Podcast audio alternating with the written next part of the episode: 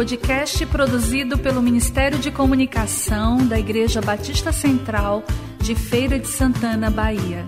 Visite nosso site batistacentralfeira.com.br. Série Família em Terapia com a pastora Josiane Santana.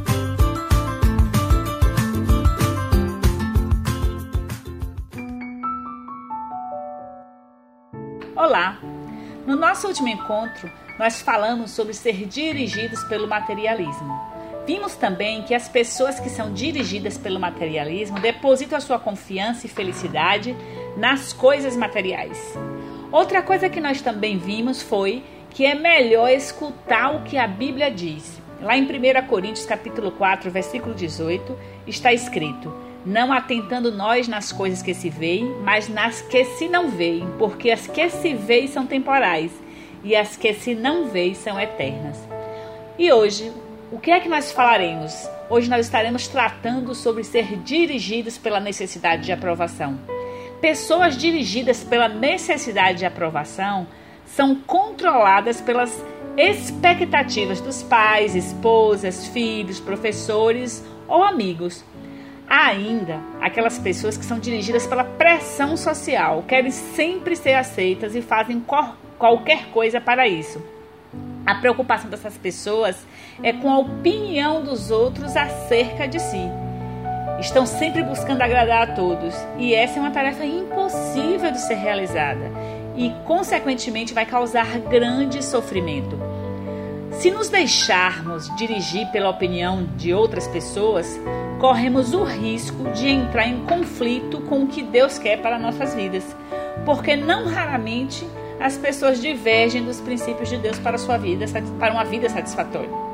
Não é possível agradarmos a Deus e a todas as pessoas, tal qual como Jesus diz em sua palavra, é como servir a dois senhores, há de agradar um e desagradar o outro. Viver tentando agradar a todos exige muita energia da pessoa. É um estresse muito grande, sendo uma fonte de grande sofrimento. O desejo de ser aceito é natural. Cada um de nós sabe tem esse desejo de ser aceito é, pelas pessoas que estão à nossa volta, principalmente as pessoas que têm é, um, um, um, significado, um valor maior para a nossa vida. O, pre, o problema é quando esse desejo é basicamente o que guia nossas vidas, porque as pessoas buscam a aprovação do outro. Por que será que isso acontece? Em geral, elas querem minimizar o risco de ser criti serem criticadas e de se decepcionar com o outro ou de decepcionar o outro. E nem sempre esta é uma questão que nós temos consciência. A busca constante por agradar a outras pessoas nos distancia da nossa própria identidade, pois nós não fazemos o que precisa ser feito, fazemos o que esperam que nós façamos. Com medo de desagradar alguém, de não ser amado, pessoas que são dirigidas pela necessidade de aprovação perdem grandes oportunidades e criam um ambiente propício para ansiedade, estresse e frustração. O desejo de agradar sempre no início pode até produzir resultados de bons relacionamentos, resolutividade de problemas, fazer de você uma pessoa bem-sucedida no seu ambiente de trabalho, mas a que preço?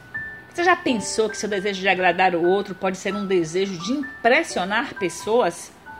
A verdade é que com o passar do tempo fica difícil sustentar toda essa cobrança porque somos nós mesmos quem nos cobramos, somos nós mesmos os nossos cobradores. E é, como essa, essa cobrança ela não está alinhada com aquilo que faz sentido para nós, não demora muito e nós começamos a sentir um, um vazio, uma insatisfação pessoal.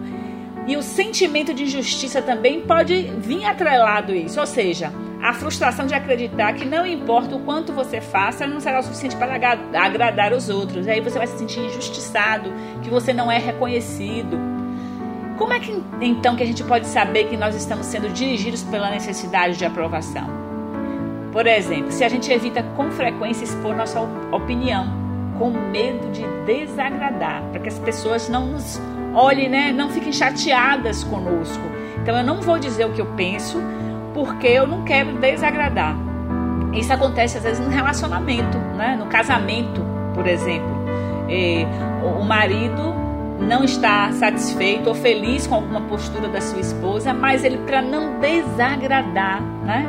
Para não e aí até mesmo sobre é, é, sobre a desculpa de ah, de não machucar, não expõe a sua opinião e isso vai é, desgastando o relacionamento. Isso também pode acontecer entre amigos, é, é, numa relação de trabalho, é, com a chefia, né? Então é, essa frequência, esse medo de dizer o que você pensa é um pode ser um sinal de que você precisa ou você se deixa dirigir pela necessidade de aprovação.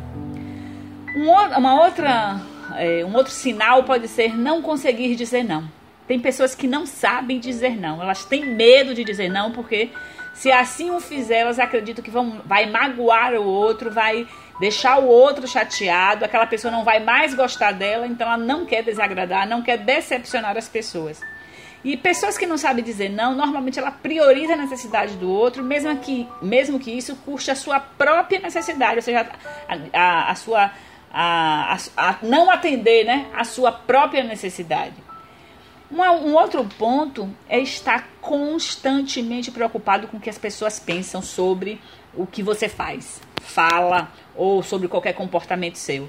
Tem pessoas que ficam extremamente incomodadas, às vezes expõe a sua opinião e depois que expôs fica pensando, fica é, desconfortável, fica infeliz, fica triste. Será que o outro entendeu? Será que o outro compreendeu? Ah, será? Será?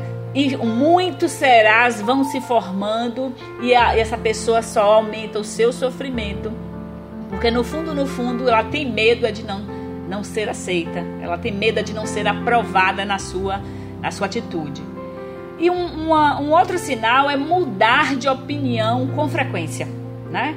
Porque quer que a sua opinião se encaixe. Tá, tá ali no meio né, de um grupo, numa discussão, e de repente a sua opinião é totalmente divergente do grupo como ela deseja muito ser aceita, ainda que vá de encontro ao, ao, que ela acredita naquele momento, ela vai aderir a outras opiniões só para ser aceita. E um outro ponto, é, para a gente finalizar essa, essa, essa parte que nós estamos falando sobre sinais da necessidade de aprovação, é basear suas emoções de acordo com a aprovação ou não.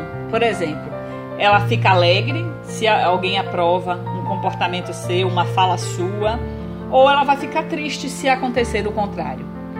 Então, o que é que nós podemos fazer para nos livrarmos do sofrimento causado pela necessidade de aprovação?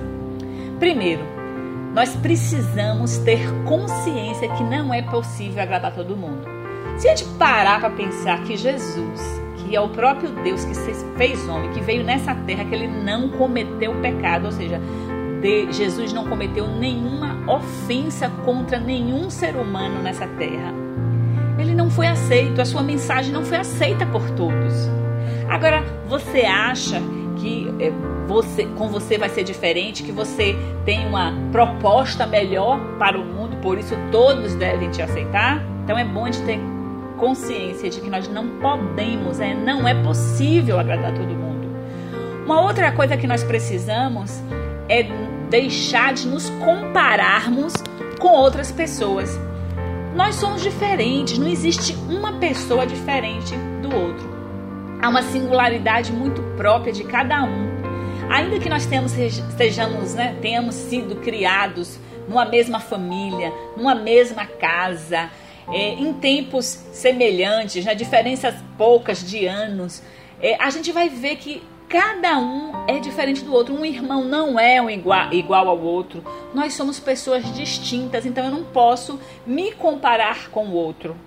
E eu não posso também colocar o padrão eh, do outro, eu como padrão de, compara de comparação para o outro.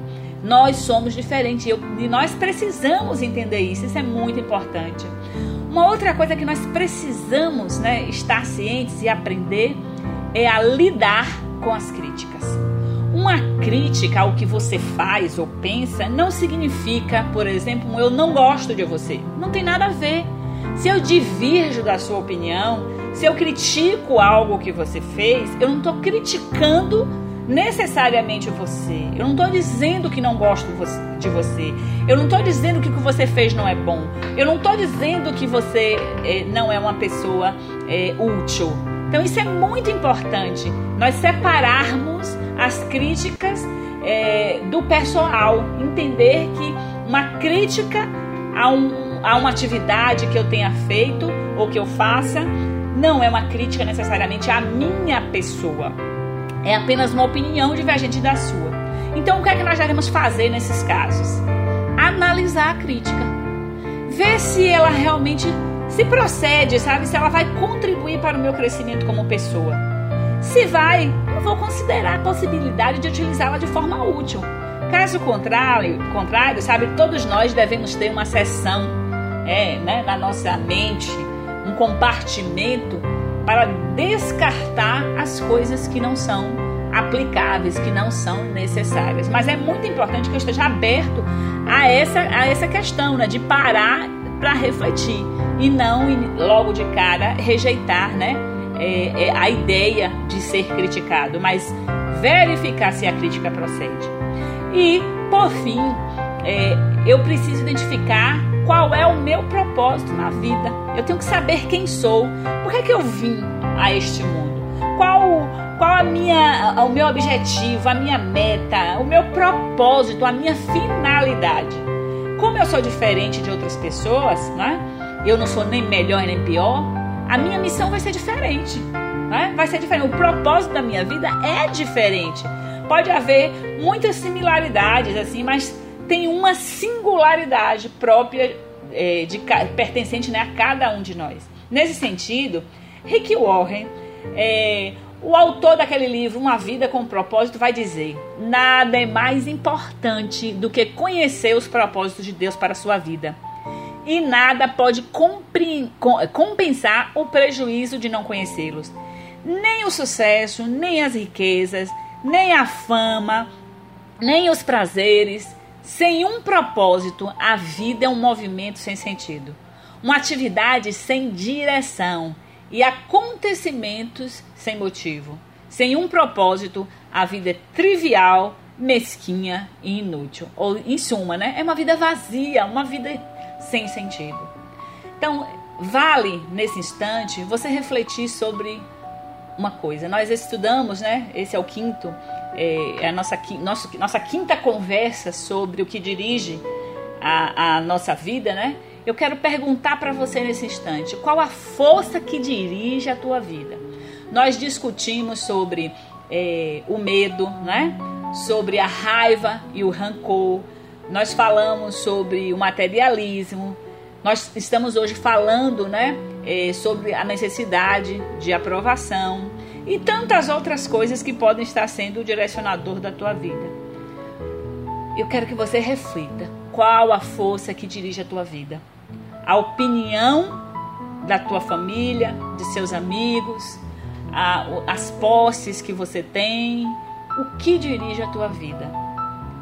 É muito importante você responder isso, porque só assim você né, vai ter uma vida mais satisfatória.